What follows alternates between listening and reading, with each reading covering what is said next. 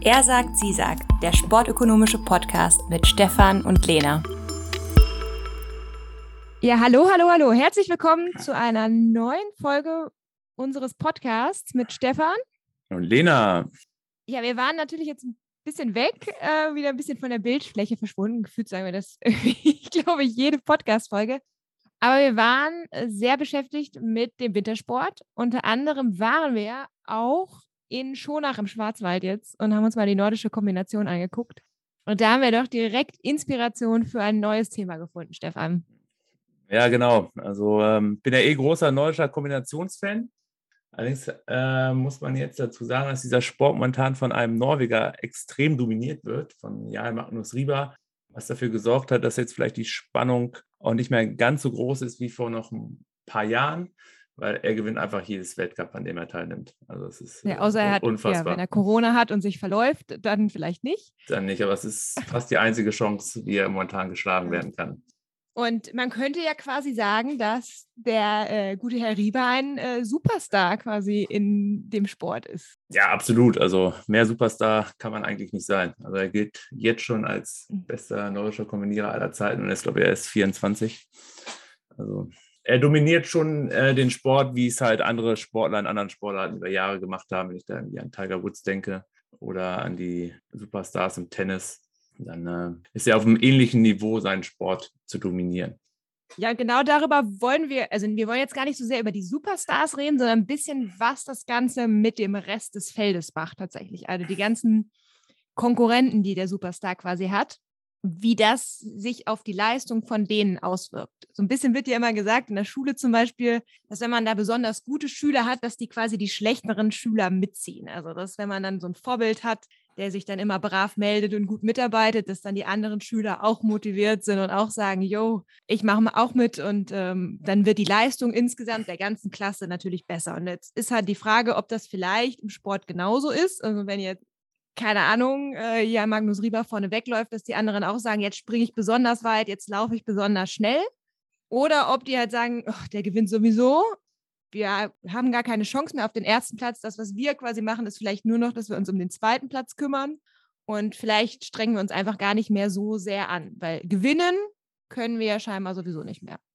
Genau. Und äh, das ist halt eine relativ interessante Fragestellung. Und damit wollen wir uns jetzt heute mal ein bisschen beschäftigen. Zum Beispiel in der Schule kann man auch zeigen, dass wenn jetzt die Heterogenität innerhalb der Klasse zunimmt, also das Leistungsgefälle steigt zwischen den schlechten und den guten Schülern, dass ab einem gewissen Punkt dann halt die schlechten Schüler eher schlechter werden in der Klasse, wenn halt die guten Schüler besser werden oder wenn die halt ziemlich gut sind, weil es dann eher so einen demotivierenden Effekt hat. Und genau das Gleiche könnte man jetzt halt auch bei Superstars erwarten. Im Endeffekt sind ja Superstars Sportler oder Akteure, die halt deutlich besser sind als der Rest des Feldes. Und da kann es halt auch sein, dass die dann einen demotivierenden Effekt haben, den wir teilweise auch schon bei Schulklassen feststellen. Hm. Ja, und da haben wir uns dann jetzt dazu relativ bekanntes Paper wieder rausgekramt. Ähm, ich weiß gar nicht aus welchem Jahr, ist auch egal. Ähm, das 2010. beschäftigt sich mit 2010, das beschäftigt sich mit Stefans Zweitlieblingssportart nach, nach der nordischen Kombination mit Golf. Und ich meine, die Regeln müssen wir eigentlich gar nicht mehr so erklären, weil die haben wir ja eigentlich schon mal erklärt hier im Podcast. Aber also grundsätzlich geht es darum, man spielt ein Turnier und versucht möglichst wenig Schläge zu brauchen. Ähm, und äh, im, in der Sportart Golf, und ich glaube, das ist auch noch den meisten Hörern sehr bewusst, also ich glaube, da, da haben sogar meine Eltern schon mal von gehört, gab es einen relativ bekannten Golfer, der über Jahre den ganzen Sport dominiert hat quasi. Also das Ganze ist jetzt ein bisschen wieder, meine ich, auch wieder verletzt oder so. Ich weiß es gar ja, nicht genau, genau aber aber das ist Tiger Woods, der hat eigentlich sehr früh angefangen, also auch sehr jung tatsächlich, glaube ich, hat der gewonnen. War er nicht auch irgendwie 21 oder so? Ja. Ähm, und hat dann den Sport dominiert. Und die Frage ist jetzt so ein bisschen, was passiert mit den Sportlern, wenn sie, also den anderen Golfern, wenn sie gegen Tiger Woods spielen? Spielen sie dann besser, also werden sie dann quasi mitgezogen von seiner Leistung oder spielen sie schlechter? Ja, das Schöne ist halt, dass man das im Golf ganz gut testen kann, weil man jetzt auch nicht in der direkten Wettbewerb mit dem steht, sondern eher indirekt, ähm, weil man quasi immer noch für sich selbst spielt. Also es geht erstmal um den eigenen Score, den man probiert zu optimieren ähm, oder zu minimieren in dem Fall ja auch. Und ähm, es gewinnt dann derjenige das Turnier am Ende, der die wenigsten Schläge hat. Das ist, glaube ich, relativ klar. Aber man spielt halt nicht direkt oder hat nicht eine direkte Interaktion mit äh, Tiger Woods. Das ist eigentlich, äh, eigentlich ganz gut, weil man dann äh, quasi Interaktionseffekte ausschließen kann. Und man vergleicht dann quasi die Leistung der Spieler in Turnieren, an denen Tiger Woods teilgenommen hat, mit äh, entsprechenden Leistungen ohne Tiger Woods beim Turnier. Und was kommt da raus? Also was sieht man jetzt? Also sind die jetzt besser, schlechter? Sie sind tatsächlich schlechter bei Turnieren, an denen Tiger Woods teilnimmt. Also wäre das jetzt so eine Evidenz dafür, dass wir tatsächlich sagen, okay, Tiger Woods Teilnahme demotiviert mich so sehr, ja, ähm, dass ich genau. quasi mich nicht so sehr anstrenge. Ja, genau. Und die Erklärung dafür ist tatsächlich auch eine ökonomische, weil das erwartete Preisgeld sinkt durch die Teilnahme von Tiger Woods. Dadurch, dass man davon ausgeht, dass er das Turnier eh gewinnt, spielen die Spieler jetzt quasi nur noch maximal um den zweiten Platz. Und so gesehen wird das Preisgeld des zweiten Platzes zum Preisgeld des ersten Platzes des Rest des Feldes. Und ah, hat dann also, einen ja. negativen Effekt äh, auf alle anderen Teilnehmer. Und es gibt halt auch Studien, die, die zeigen halt jetzt unabhängig von diesem Superstar-Effekt, dass wenn das Preisgeld steigt bei Golfturnieren, dass dann die Performance, die Leistung der Golfer auch steigt. Also das ist auch ein klassischer Effekt, den man erwarten würde. Wenn die Stakes higher sind oder wenn der Anreiz größer ist, das Turnier zu gewinnen, und der Anreiz ist jetzt halt Preisgeld zu gewinnen, dann steigt auch die Performance. Und dadurch, dass das Preisgeld sinkt, ist dann die Theorie dahinter, also das Preisgeld sinkt durch die Teilnahme von Tiger Woods, also das erwartete Preisgeld. Und dann beobachtet man halt einen negativen Effekt der Performance, der Leistung der Golfer. Also statt 15 Millionen kann man dann nur noch 10 Millionen quasi gewinnen bei einem Turnier, wenn man davon ausgeht, dass Tiger Woods sowieso den ersten Platz holt und die 15 Millionen nimmt, dann geht man wenn einfach jetzt, davon. Wenn das Preisgeld des ersten jetzt 15 Millionen ist und das des zweiten beispielsweise 10 Millionen, ja, dann wäre das Maximum 10 Millionen. Also das ist die Erwartung der Spieler. Das heißt natürlich nicht, dass es in der Realität jetzt äh, auch zutrifft, aber die Spieler antizipieren das quasi ähm, und adjustieren jetzt quasi an die Wahrscheinlichkeit, dass sie äh, das Turnier nicht gewinnen können, ihre Leistung. Und das Interessante daran ist eigentlich, das ist auch äh, etwas, was jetzt die Autorin relativ clever gemacht hat, finde ich, dass sie nachweisen kann, dass dieser Tiger Woods-Effekt, also dieser negative äh, Effekt, halt am größten ist in Zeiten, in denen Tiger Woods ähm, am besten gespielt hat. Also er hat dann immer mal Phasen, wo er fast unschlagbar ist, so Hot Hand mäßig, ähm, wo er dann halt vier, fünf äh, Turniere in Folge gewinnt. Und dann hat er halt auch mal schwächere Phasen, wo es die Wahrscheinlichkeit höher ist, äh, dass man ihn halt auch schlagen kann. Also dass er das Turnier nicht jetzt unbedingt gewinnt. Und das hat natürlich dann auch Auswirkungen auf das erwartete Preisgeld. Und äh, sie zeigt jetzt halt, dass der negative Effekt halt am größten ist in Zeiten, in denen Tiger Woods fast unschlagbar ist, also in denen er seine besten Leistungen hat. Und äh, das spricht halt auch wieder für diesen Tiger Woods-Effekt. Das ist eigentlich auch ein ganz interessantes äh, Resultat. Aber es ist ja eigentlich eine ziemlich fatale Feststellung oder Beobachtung, dass gerade wenn wir das jetzt irgendwie auf Schüler, also eigentlich wollen wir ja gerne in, in Sportturnieren zum Beispiel sehen, dass alle Leute ihre größte und beste Leistung erbringen, dass sie sich maximal anstrengen. Das ist ja eigentlich das, was wir gerne sehen wollen. Und wenn wir das Ganze auf den Arbeitsplatz übertragen und sagen, wir haben da irgendwie Bonus-Schemes, die der Beste bekommt, dann wollen wir ja auch eigentlich gerne sehen, dass sich alle anstrengen, die wir haben. Wenn ja, wir das jetzt übertragen würden auf zum Beispiel die Arbeitswelt und sagen jetzt, da gibt es so einen Superstar-Effekt und wir haben einen, der holt jedes Jahr den Bonus, dann würde das ja implizit bedeuten, dass dort dann auch alle Leute sagen würden, jo, der, weiß ich nicht, Mr. ABC holt heute wieder den Bonus, dann brauche ich mich ja gar nicht anstrengen. Und das ist ja eigentlich nicht, was wir erreichen wollen, wenn wir zum Beispiel Boni verteilen. Genau, aber da müssten wir die Preisgeldstruktur anpassen. Also es wäre ja eigentlich relativ einfach, ähm, das Problem zu lösen, wenn man weiß, dass man einen Superstar hat äh, äh in seinem Turnier oder in, in, seinem Unternehmen. Also in der Regel sind ja die Preisgelder relativ konvex verteilt. Das hatten wir ja gerade auch schon äh, gesagt, dass wenn jetzt der mhm. erste 15 Millionen bekommt und der zweite jetzt aber nur noch 10, dann nimmt das halt ähm, relativ stark ab. Das wurde der Unterschied zwischen den Platzierungen äh, nimmt halt zu was dazu führt, dass es halt einen großen Anreiz gibt, tatsächlich das Turnier zu gewinnen. Aber es führt halt auch dazu, dass bei der Präsenz eines Superstars für die anderen dann halt der Anreiz sinkt, ähm, ja, das Maximum der Anstrengung abzurufen. Was man jetzt machen könnte, ist, dass man zum Beispiel den, ähm, das Preisgeld für den zweiten Platz dann halt erhöht. dass halt der Unterschied zwischen Platz 1 und Platz 2 nicht mehr so hoch ist, dass man diese konvexe Preisgeldstruktur anpasst und eher linearisiert. Das würde den Effekt vermutlich abschwächen. Aber dann Also- hätte vielleicht auch der, der Beste nicht mehr den Anreiz, sich am meisten anzustrengen. Ja, genau, aber das wäre dann ein Nachteil. Ne? Also es, es, es gibt ja auch gute Gründe, warum wir diese konvexen Auszahlungen haben, sowohl im Sport, aber auch teilweise auch in Unternehmen. Äh, wenn ich halt daran denke, wie jetzt so, so der Beförderung aufgebaut sind, dass man halt auf jeder Stufe, die man jetzt in einem Unternehmen aufsteigt, überproportional mehr Geld bekommt in der Regel, was dazu führt, dass halt CEOs oft hohe siebenstellige Gehälter haben, hat es jetzt hier vielleicht mal einen Nachteil. Also das muss man dann halt berücksichtigen.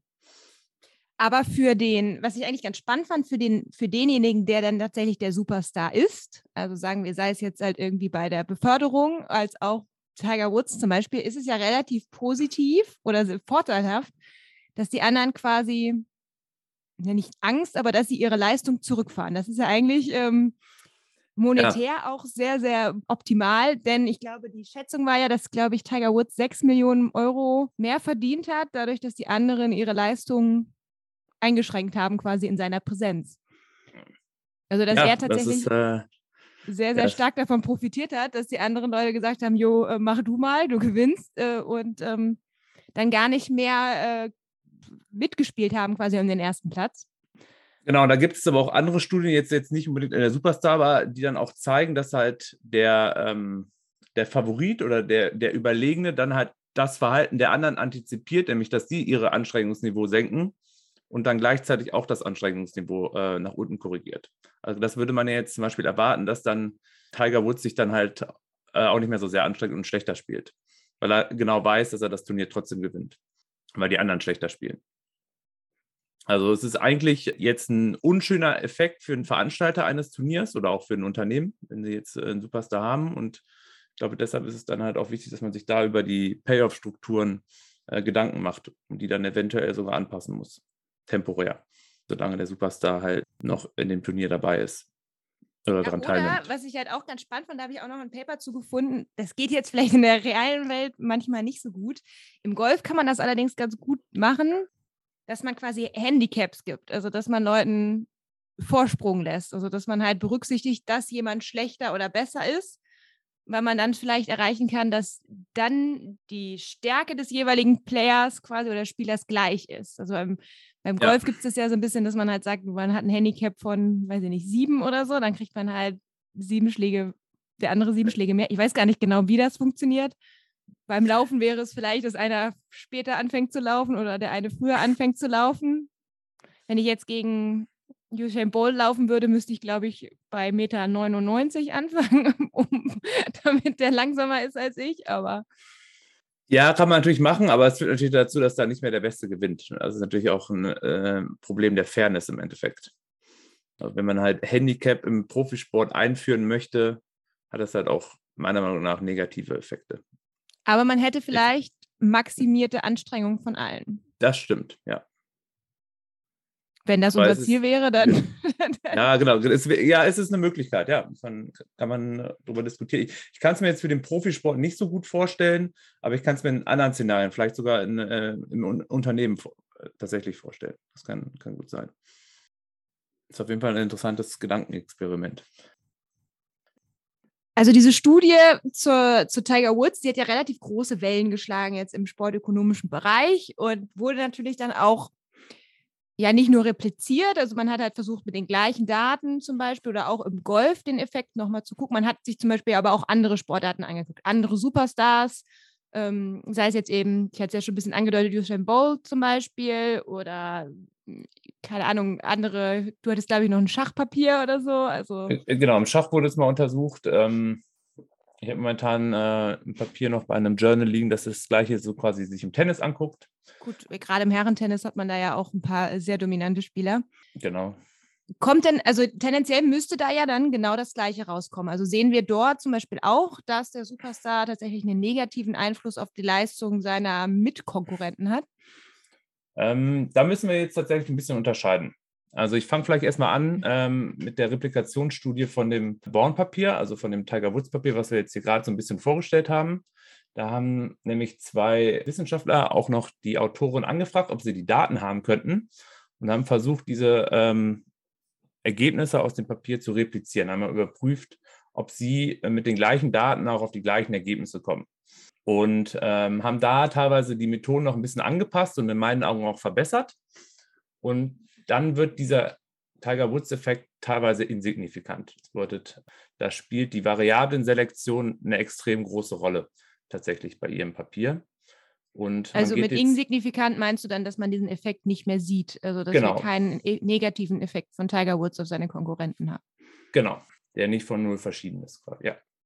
Und ähm, ich halte diese Methoden der beiden Autoren halt auch äh, für verbessert. Also ich hätte es auch eher so gemacht, wie sie es machen, als statt ähm, die Frau Braun. Das bedeutet, den checke ich dann halt auch ein bisschen Glaubwürdigkeit. Und was diese beiden Autoren auch gemacht haben, das finde ich ziemlich clever. Die haben sich angeguckt, ob ähm, es eventuell noch andere potenzielle Superstars gibt. Also bis jetzt haben wir uns ja nur angeguckt, wie verändern die anderen Golfer ihre Leistung oder ihre Performance, wenn Tiger Woods an einem Turnier teilnimmt. Mhm. Man könnte sich ja auch überlegen, ja, was passiert, wenn ähm, McElroy an einem Turnier teilnimmt, ein bekannter Spieler äh, aus Nordirland oder Phil Mickelson, ein anderer Weltklasse-Golfer oder Martin Keimer, ähm, ein deutscher Golfer. Haben die auch einen negativen Effekt auf die Leistung der anderen Golfer, wenn sie an einem Turnier teilnehmen? Und gemäß der Theorie von, von Born oder dieser Superstar-Theorie dürfte das nämlich eigentlich nicht der Fall sein. Weil, also da müsste ähm, quasi ja nur Tiger Woods einen negativen Effekt genau, haben. Genau, weil er halt in diesem Beobachtungszeitraum seinen Sport der dominiert hat, dass er eigentlich nur der Superstar sein kann und einen negativen Effekt haben dürfte. Und es kommt jetzt aber raus, dass teilweise 30 bis 40 Prozent aller Golfer einen negativen Effekt auf die Performance der anderen Golfer hat bei der Teilnahme an einem Turnier. Also heißt es jetzt, dass wir im Golf quasi 30 bis 40 Prozent mehr Superstars haben, neben Tiger Woods? Also, dass wir unglaublich viele Superstars haben. Oder? Das könnte sein, ja. Das wäre eine äh, Theorie, äh, glaube ich jetzt aber nicht unbedingt. Ähm, ich glaube eher, dass es ein Selektionseffekt ist. Man muss sich das so vorstellen: diese, ähm, diese Golfliga besteht halt aus extrem vielen Turnieren, an denen sich halt ähm, an denen halt Spieler freiwillig teilnehmen können. Man meldet sich dann zu Turnieren an. Also im Endeffekt sind das jede Woche ein bis zwei Turniere, die angeboten werden äh, von der Tour. Und äh, bei denen kann man sich dann halt anmelden. Die sind aber relativ unterschiedlich. Sowohl was die Plätze betrifft, auf denen man spielt, aber auch was die Preisgelder, was das Prestige angeht. Und ähm, gute Golfer und vor allem jetzt Tiger Woods als Superstar entscheiden sich halt eher für schwierigere Turniere halt mit einem hohen Preisgeld. Aber dort ist in der Regel halt auch der Platz schwieriger zu bespielen. Ähm, die Bedingungen sind schlechter, was dazu führt, dass in der Regel auch die Scores halt schlechter sind. Und deshalb gehe ich davon aus, dass wir hier eher einen Selektionseffekt beobachten, nämlich dass sich Tiger Woods bewusst halt für Turniere entscheidet, bei denen die Scores schlechter sind. Was natürlich auch dazu führt, dass dann halt die anderen Golfer halt auch schlechtere Leistungen abrufen. Eigentlich müsste man dafür kontrollieren, für die Schwierigkeit des Platzes. Das dürfte jetzt eigentlich keine Rolle spielen, aber äh, das zeigt sich halt auch in den Daten, dass das relativ schwierig ist, dafür im Endeffekt vernünftig zu kontrollieren. Und das, glaube ich, gelingt der Autorin äh, Brown nicht so gut. Und deshalb misst sie quasi vielleicht einen anderen Effekt. Nämlich nicht den Superstar-Effekt, sondern einen Selektionseffekt. Das wäre, glaube ich, da eher die passende Theorie dahinter. Und eine Sache, ähm, die jetzt vielleicht dann wieder für diesen Superstar-Effekt spricht, also dass es ihn vielleicht doch gibt, ist, dass dieser ähm, negative Effekt halt besonders groß ist bei Spielern, die in den Top 20 der Weltrangliste sind. Weil die würden heißt, ja alle die schwierigen Turniere spielen. Eigentlich. Genau, genau. Aber da ist dieser Tiger Woods-Effekt halt am größten. Und das würde man halt auch erwarten, weil äh, der Effekt auf das erwartete Preisgeld halt am größten ist. Weil ja, die weil halt normalerweise noch um den Turniersieg mitspielen würden. Ein Spieler, ja, der jetzt an 100 gerankt ist, hat halt eh keine Chance auf den Sieg. Das bedeutet, er ist jetzt gar nicht so sehr negativ von der Präsenz von Tiger Woods betroffen. Aber und das zeigt halt Born auch. Das wäre jetzt wieder ein Argument dafür, dass es diesen Effekt vielleicht doch gibt. Also Das ist halt Okay. nicht abschließend geklärt. Ähm, und es gibt auch noch ein drittes Papier, was ich, was quasi genau die gleichen Daten verwendet ähm, wie Jennifer, und die können diese, äh, dieses Ergebnis auch nicht replizieren. Also scheint es den Effekt vielleicht im Golf eher nicht zu geben. Okay, ähm, und wie sieht es mit anderen Sportarten aus?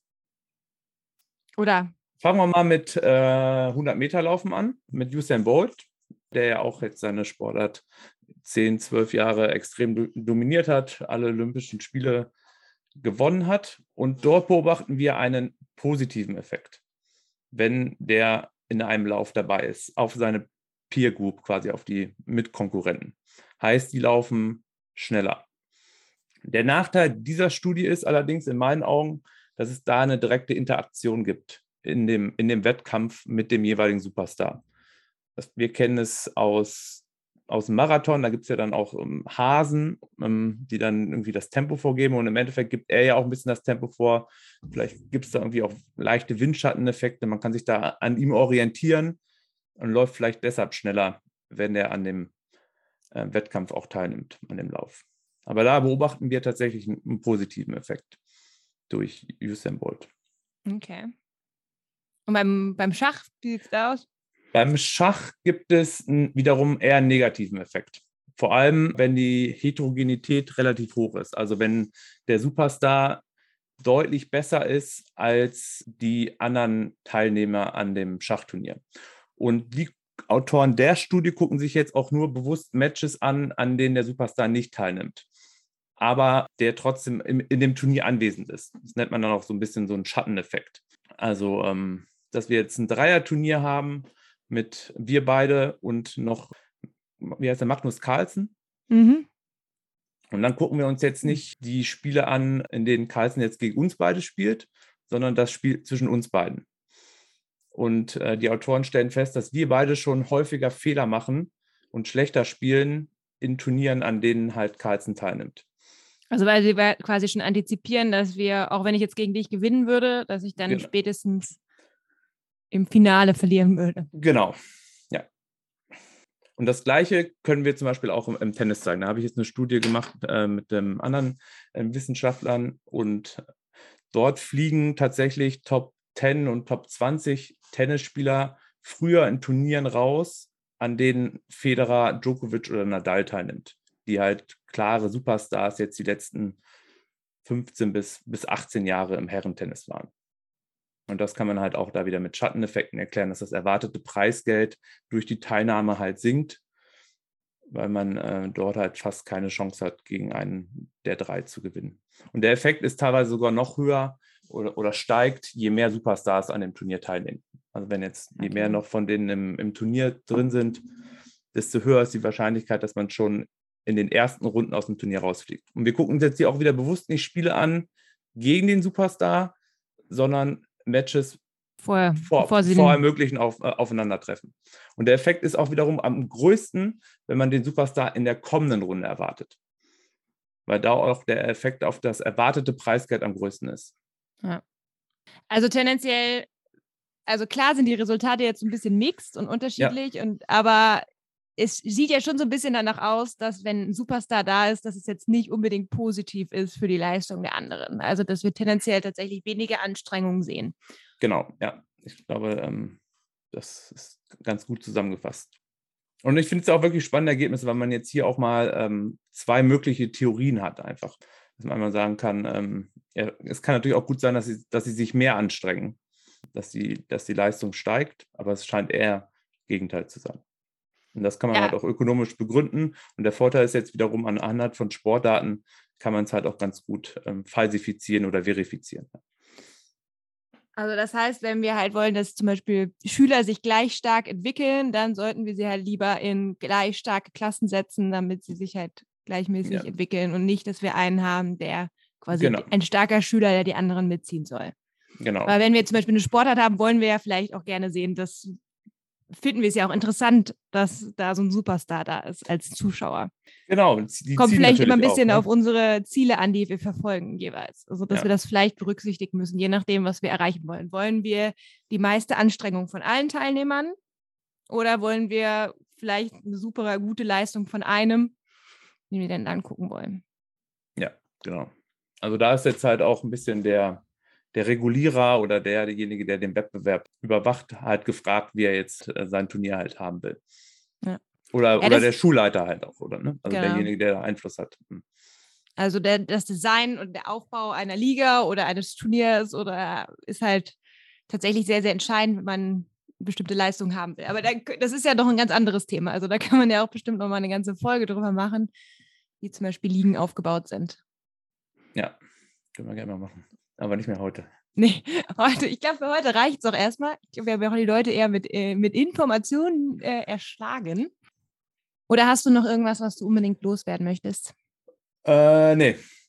Außer, dass ihr trotzdem äh, nordische Kombination gucken könnt, auch wenn jetzt gerade äh, quasi Sommerpause bei denen ist. Ähm, es lohnt sich trotzdem, obwohl das Sport quasi von einem Superstar dominiert wird.